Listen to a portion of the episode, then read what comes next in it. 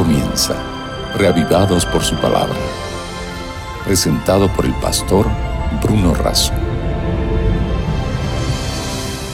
Hola, qué bueno es saber que somos renacidos por la palabra de Dios que vive y permanece para siempre. Es reconfortante entrar en contacto con las páginas de la Biblia y sentir su influencia benéfica en nuestra existencia. Eso es lo que nos proponemos a través de esta cita diaria, reavivados por su palabra. Antes de dedicarnos a la lectura del capítulo de la Biblia que corresponde al día de hoy, Primera de Crónicas, capítulo 13, tengamos una oración pidiendo la bendición de Dios. Padre nuestro que estás en los cielos, te pedimos que tu Espíritu nos asista al leer, entender y aplicar a nuestra vida tu mensaje. Lo hacemos en el nombre de Jesús. Amén. En Primera de Crónicas, capítulo 13, nos encontramos con un David que propone trasladar el arca a Jerusalén y con un incidente que se crea en relación a ese traslado. Dicen los primeros versículos, David consultó a los capitanes, a los jefes y a la asamblea. Si les parece bien y si es la voluntad de Dios nuestro Dios, enviaremos a todas partes por nuestros hermanos que han quedado en todas las tierras de Israel y por los sacerdotes y levitas que están con ellos en sus ciudades y ejidos, para que se reúnan con nosotros. Paso, miren ustedes la actitud del rey, ¿no? Un rey que consulta a los capitanes, a los jefes y también al pueblo. Dice, si le parece bien a Dios, primero la consulta a Dios, si le parece bien a ustedes, podemos juntarnos entre todos. Trabaja por la unidad, trabaja por la familia. Para que eso ocurra, versículo 3, traigamos el arca de nuestro Dios junto a nosotros, porque desde el tiempo de Saúl no hemos hecho caso de ella. Si el arca era el lugar donde estaban los mandamientos de Dios y era, era el mueble visible de la presencia de Dios. Si estaban dispersos, si estaban abandonados, si estaban alejados, si estaban solos y necesitaban juntarse y necesitaban estar unidos y sostenerse unos a otros, Dios tenía que estar en el centro. El arca, el mueble que representaba visiblemente la presencia de Dios, pues contenía la palabra, la ley, los mandamientos de Dios, tenía que estar en el centro. Pero el arca resulta que estaba descuidada. Por haber estado descuidada el arca, estaba descuidada la unidad del pueblo. Por eso estaban dispersos. Porque Dios aglutina, porque Dios concentra, porque Dios reúne, porque Dios convoca. Y de paso, eso es lo que es la iglesia. La iglesia es la convocatoria de todos los hijos de Dios, eh, de la familia de Dios, en un lugar, en un espacio, en un tiempo, para adorar, para estudiar la Biblia, para reconocer a Dios. Eso es la iglesia, es una santa convocatoria de Dios para estar con Dios. David entonces propone reunir a los que estaban dispersos y propone recuperar el arca que estaba dispersa, que también eh, estaba desatendida, descuidada, que ni siquiera sabían bien dónde estaba. Dice el versículo 5 que David reunió a todo Israel, desde Sior de Egipto hasta la entrada de Hamad para que trajeran el arca. El versículo 6 dice que subió David con todo Israel. El versículo 9 nos cuenta un incidente y hasta les va a resultar extraño. Cuando llegó a la era de Kidón, Usa extendió su mano hacia el arca para sostenerla porque los bueyes tropezaban y se encendió contra Usa el furor de Jehová, la justicia de Dios, la ira de Dios, y lo hirió porque había extendido su mano hacia el arca y murió delante de todo. Una, cosa que dice, pero ¿cómo Dios actúa así? ¿Dónde está el amor de Dios? Y de paso, ¿cómo si Usa lo que quiso hacer fue resguardar el arca para que no se caiga?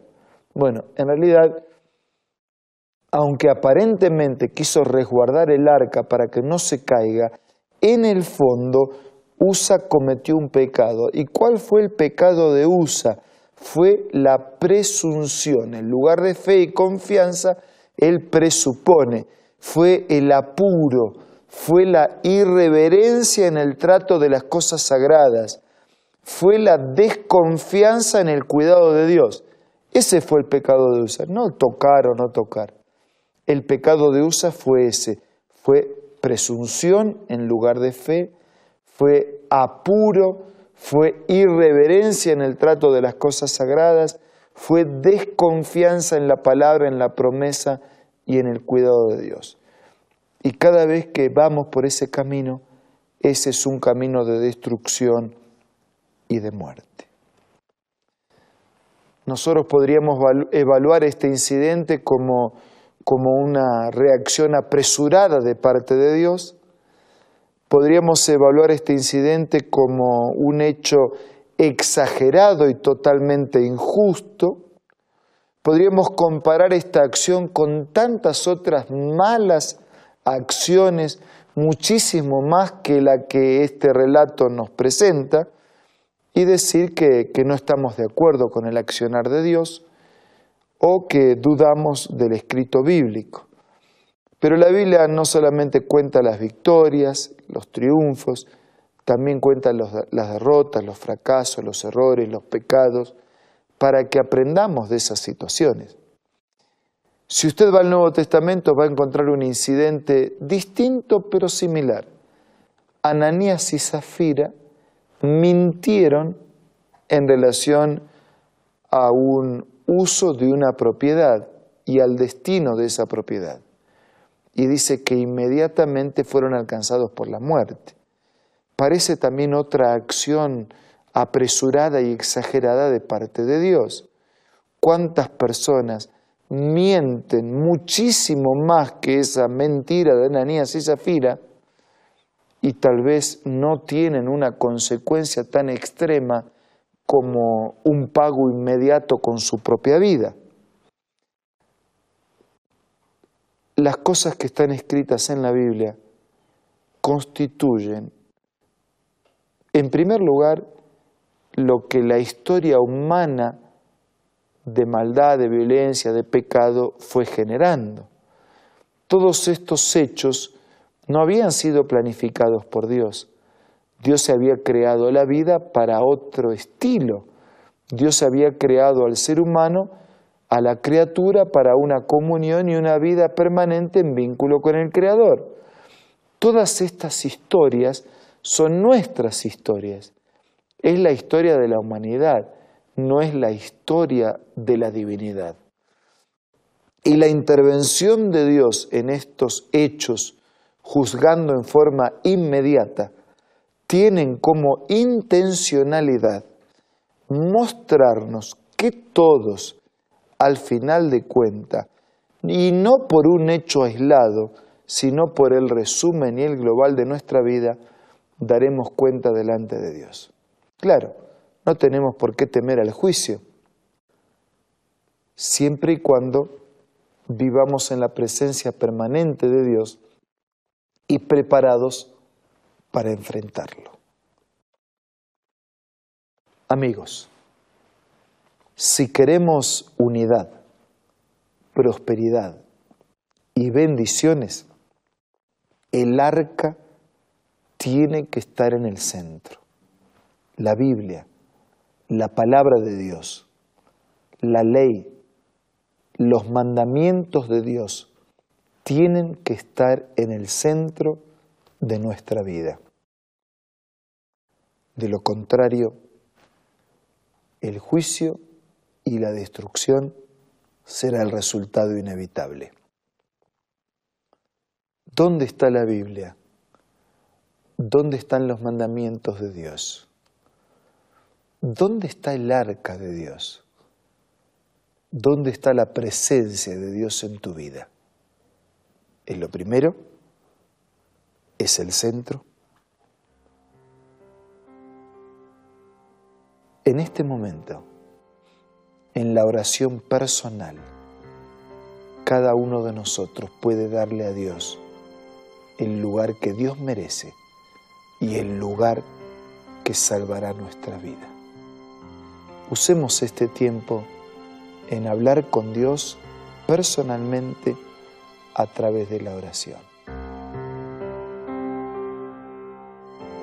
Padre nuestro que estás en los cielos, queremos recuperar el arca, es decir, queremos recuperar tu presencia y colocarla en el centro de nuestra vida.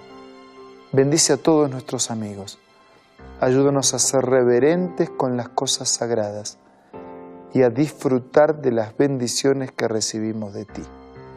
Te pido y te agradezco todo en el nombre de Jesús. Amén. Si usted quiere ampliar el estudio de estos temas, entre en contacto con nosotros para que podamos hacerle llegar materiales complementarios. Mientras tanto, tenga un buen día hoy. Viva con Dios en el centro de su vida. Nos esperamos, los esperamos, nos reencontramos mañana para seguir siendo reavivados por la palabra de Dios. Esto fue Reavivados por su palabra, presentado por el pastor Bruno Razo.